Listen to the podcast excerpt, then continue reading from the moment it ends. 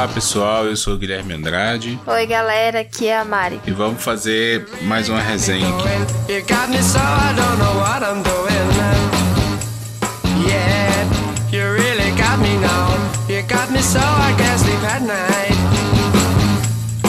Bom, ontem a gente assistiu o filme que tá na Netflix, Amor e Monstros. Bom, o filme tá na Netflix, filme de comédia misturado com ficção científica. Aventura. Tem, é, aventura, tem uma hora e 48 de duração. É um filme até rápido, você não é cansativo, né? Eu gostei bastante do ritmo.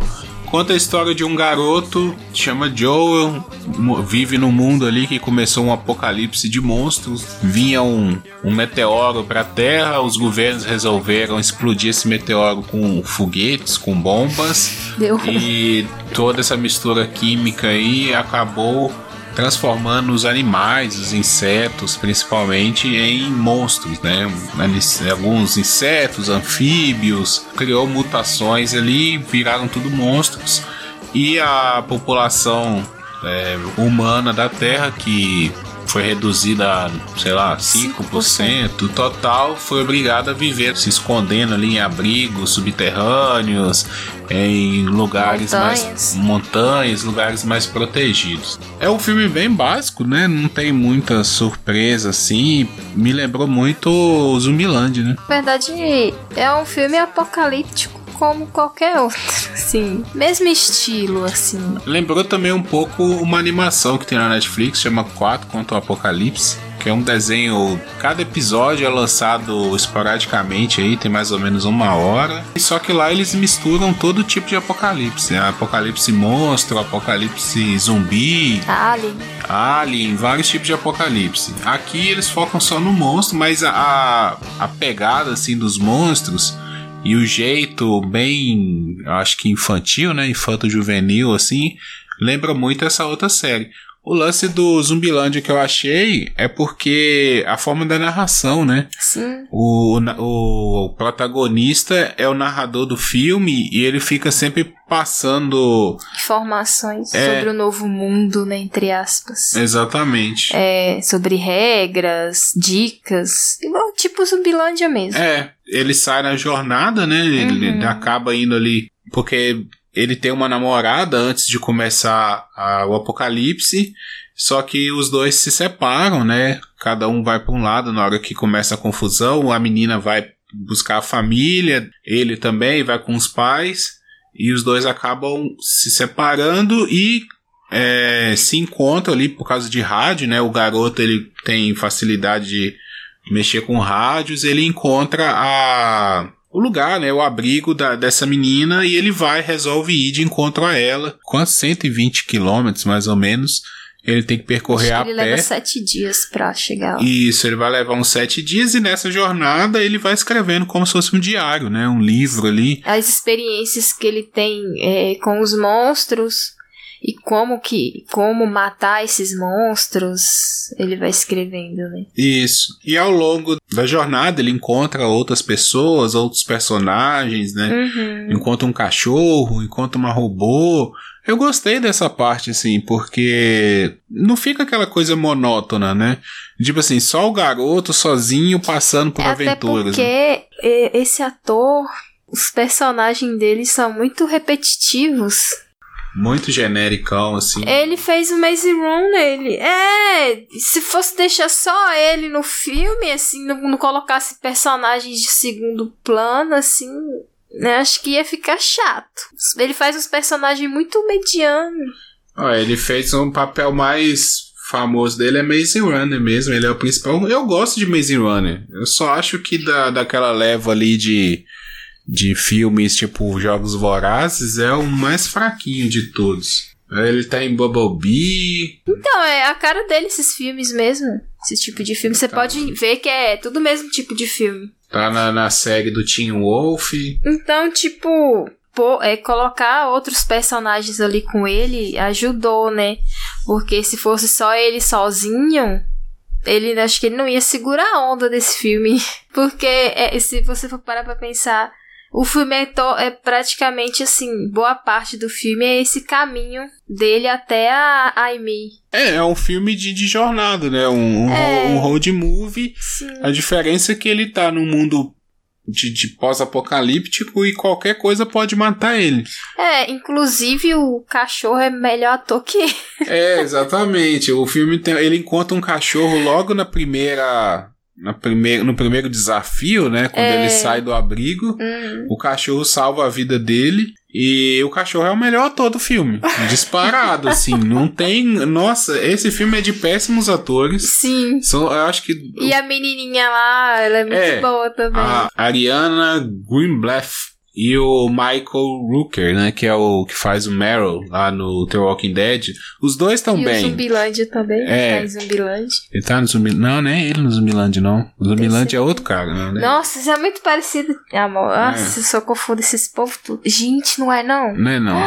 Passada! Não, é ele não. Ah, não, amor. Não. Pesquisa aí que eu tenho que ver. Não, eu Aqui, preciso ó. ver. Woody Harrison. Nossa, mano. Isso é muito parecido.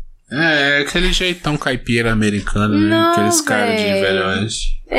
Só... É, então, fora esses dois, o, o cara mais velho e a menininha, né, que ele encontra ali depois de encontrar o cachorro, é o cachorro é o melhor ator. Assim, pra mim, o cachorro é o melhor ator do filme. Depois esses dois, e aí os outros é tudo igual. Não, as cenas que tem o cachorro, o cachorro carrega nas costas. é, você torce pro cachorro. E, tipo, o cachorro com medo, você sente que ele tá com medo. Sim, eu Entendeu? não sei se é um jogo de câmera, não sei o que, que eles Nossa, fazem, é. mas fica muito real, mano. Inclusive, esse, esse cachorro merecia o Oscar de melhor animal. E- Ator animal. É. Cara, não tem lógica, assim. É brincadeira o que esse cachorro faz no filme.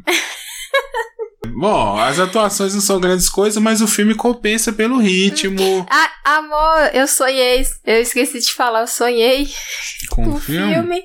Eu sonhei que eu estava lutando contra uma cobra cheia de dentes. É Ai, outra, Deus. outra coisa que compensa bastante também pra mim é os monstros. Eu gostei dos monstros, como foram feitos. Uhum. É bem bonito. Os efeitos são muito bons. É, lembra muito os monstros do Del Toro.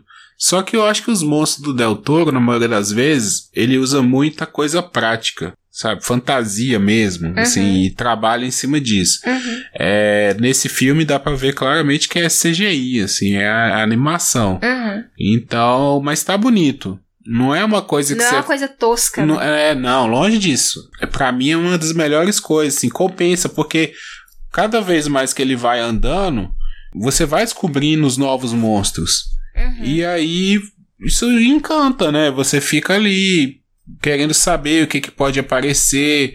É, tem a- aquela centopeia lá, lacraia, não sei. é, Pra Parece mim é. uma lacraia. É, tipo uma lacraia. Aquela cena pra mim é a melhor cena do filme. Uhum. É, a robozinha também, não, que aparece lá, Maeve. Pra mim é bem legal também. Depois aparece as águas vivas. Uhum. É, tem o lance que eles falam, né? Que tipo assim, nem todo monstro quer matar as pessoas. Sim. Isso eu achei legal também. Sim, porque, inclusive, no início do filme eu me perguntei isso. Eu, eu esqueci de comentar com você. Tipo, nossa, mas será que todos os animais querem matar os humanos? Porque se a gente for parar pra pensar na natureza, nem todos os animais têm esse instinto assassino. É, exatamente. Entendeu? É, e aí eu fui, fui vendo que no, do meio do filme pro final, a gente pode ver que eles mostram que nem todos têm esse Hum. instinto assassino. No, no final, eles têm uma mensagem bem. Assim, é meio clichê, né? Faz uma referência, uma homenagem a Exterminador do Futuro, que também é um filme de apocalipse.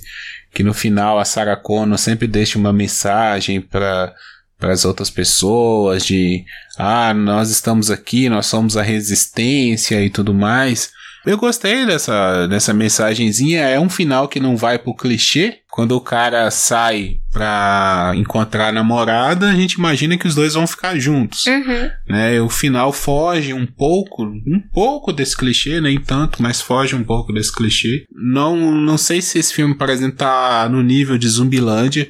Acho que Zumbilândia trouxe uma coisa muito nova, assim, e como esse filme bebe de referência, eu acho que ele é mais um, assim. Só que é aquela coisa, deu um tempo, não foi um filme que foi feito logo depois, Então, dá aquele espaço que a gente estava querendo mais, né? Veio Zumbilândia 2, é, deu uma preenchida ali, foi legal. Agora veio esse com mais um tempo. Então, para quem gosta desse, dessa temática de comédia relacionada a mundo pós-apocalíptico, né, dar essa zoada ali, eu acho que é um prato cheio, né? Um filme que vale para criança, é, vale para adulto. É divertido, é um filme pipocão mesmo, você assistir com a família. É, tem que ter esses filmes mesmo pra é. assistir. É um filme cara de Netflix, né? É. Um filme cara de, de você pegar no catálogo da Netflix ali e você vai ver fácil esse filme. Bom, tem mais alguma coisa para falar sobre o filme? É um filme comum, tem seus pontos positivos, mas não deixa de ser um filme comum. Assim que a gente já tá acostumado, né? A ver. É, também acho que é isso, assim. Não tem, é. não tem mais o que destacar, não. Porque eu, eu gosto de falar sobre atuações. E aí, como eu já disse, para mim a melhor atuação é do cachorro. Para mim, é um filme feito para ser franquia. Eu Até a... porque o final dele deixou uma é, pontinha, né? É tipo assim, ele, o ator ser esse, esse ator genericão é ator pra franquia que o salário dele é barato. Então, pra fazer um próximo filme, o cara vai topar fácil. Os personagens ali que ficou, que é a, a Mino e o Clyde Danton. Assim, são maravilhosos. Eu veria um filme só com os dois. Uhum. Poderia fazer um uhum. filme só dos dois. Porque parece que eles vivem na superfície, indo de uma uma colônia para outra, né? Uhum. De, um, de um abrigo para o outro, assim, levando informação, é, dando dicas. dando dicas, ajudando as pessoas. Então eles poderiam fazer um filme, ou até mesmo uma série, que daria para fazer uma série né? dos dois, é, deles indo pra uma colônia, resolve um problema, encontra uma. Tipo uma série de comédia. Uhum, vivendo sabe? aventuras. É, vivendo as aventurinhas ali, cada episódio de 20, 30 minutos, de Ia boa. Ia ser divertido mesmo. É. Eu acho que eles são personagens grandes pro filme, só para aquele filme, assim. Acho que caberia. É, acho que dá um spin-off ali. Dá mesmo. Com, até com o garoto e o cachorro, que uhum. eu acho que o uhum. cachorro tem que ficar. o cachorro, eles têm que, eles têm que usar esse cachorro aí, porque esse cachorro é muito bom. E outra, o cachorro, ele tem uma história, é que uhum. ele tem uma dona. E não foi mostrado quem é a dona dele. Exatamente. Então, para um segundo filme, pode ser que eles explorem a história né, de procurar a dona do cachorro. cachorro o menino, sei lá, ele vai, volta lá no, no, no, ônibus que o cachorro tava e procura informações ali, vê se consegue achar alguma coisa, né? Uhum. Então, eu acho que dá para explorar mais e acredito que pelo sucesso aí, tem muita gente falando desse filme a Netflix vai fazer mais coisas, não? É Pô, a Netflix fez muito continuação. menos é. de... Ah, para todos do... os garotos. É, para todos os garotos que amei, Barraca do Ai, Beijo. Gente, eu respeito muito quem gosta, mas não, é filme, é filme tem seu público. Tem é, seu público. não, isso que eu tô falando, eu respeito muito quem gosta. É, tá? Então, a Netflix fez uma continuação de umas coisas dessas. É. Muito menos a Netflix. Não, a Netflix fez quatro temporadas de 13 porquês. Pode fazer. Não, daria coisa. pra gente listar. É, Netflix faz. tipo assim, quando ela percebe que tem um público para aquilo, ela faz mais conteúdo. Ela paga quando não deu sucesso com o público, não atingiu o público. Mas quando ela vê que tem, e eu acho que nesse caso eles vão acertar o público em cheio, uhum. é, se fizer coisas boas, a galera vai curtir. Sabe? Principalmente o público família. É, é, é, um filme pipocão de família, assim. Uhum. É, você tá reunido ali domingão, pega pra ver. Não tem violência explícita, é, é um filme super de companheirismo, uma mensagem boa. Então uhum. é filme pra ver com a família. Então, galera, espero que vocês gostem do filme.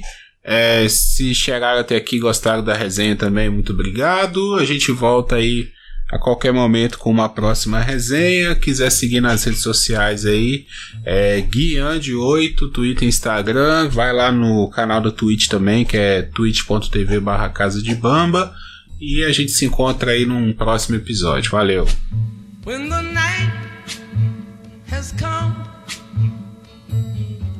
and the land is dark and the moon is the only light we'll see.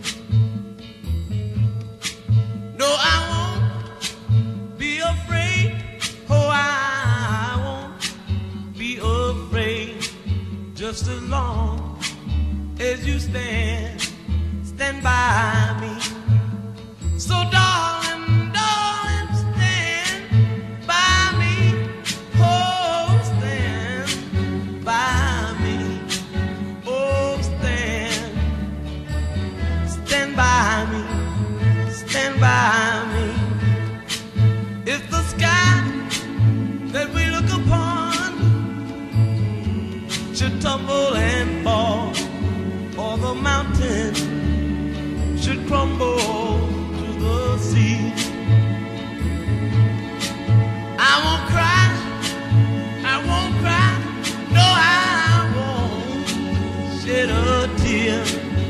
just as long as you stand, stand by me.